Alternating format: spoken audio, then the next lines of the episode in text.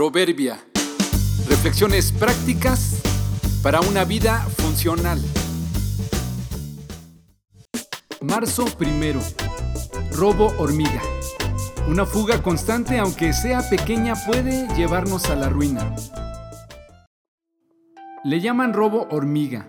Son aquellos pequeños hurtos de poco valor, pero que al momento de cuantificarlos el total del robo suma una gran cantidad. La ANTAD, Asociación Nacional de Tiendas de Autoservicio y Departamentales, en un reporte del año 2014 registró pérdidas por hasta 14 mil millones de pesos. Lo consideran un problema muy grave. Sucede a todas horas, desde la mañana hasta la noche, y se agrava mucho más en los días festivos o de grandes descuentos, debido a la gran cantidad de gente que acude a los negocios.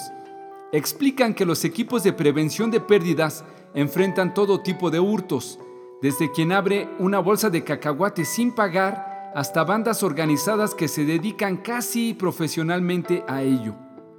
¿Piensas que eso solo le sucede a los que venden? Pues no es así, nos sucede a todos particularmente con el dinero y con el tiempo.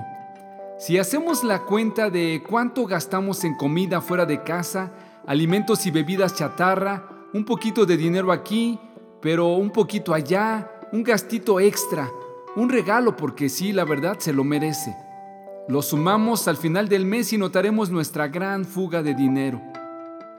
De manera similar sucede con el tiempo. Imagínate que según un estudio que realizó la firma de investigación Global Web Index en 2015, descubrieron que el promedio de la gente pasa dos horas diario conectados a plataformas digitales. Eso significa que al año pasan conectados en la vida online un mes completo. ¿Y qué del tiempo fugado en los desayunos, en las pláticas innecesarias por teléfono, la televisión, los videojuegos, el juego con los amigos, el cafecito con las amigas, sumado, al final lo estamos desperdiciando. Somos ladrones hormiga, nos estamos robando a nosotros mismos. Pidamos a Dios sabiduría para administrar mejor nuestros recursos y busquemos quien nos pueda ayudar a formar un plan de prevención de pérdidas. Si no somos implacables con estos pequeños hurtos, al final de nuestros proyectos o nuestras vidas, no nos saldrán las cuentas y no habrá manera de reponerlo.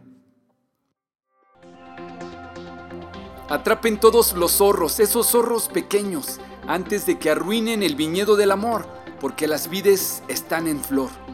Cantares 2.15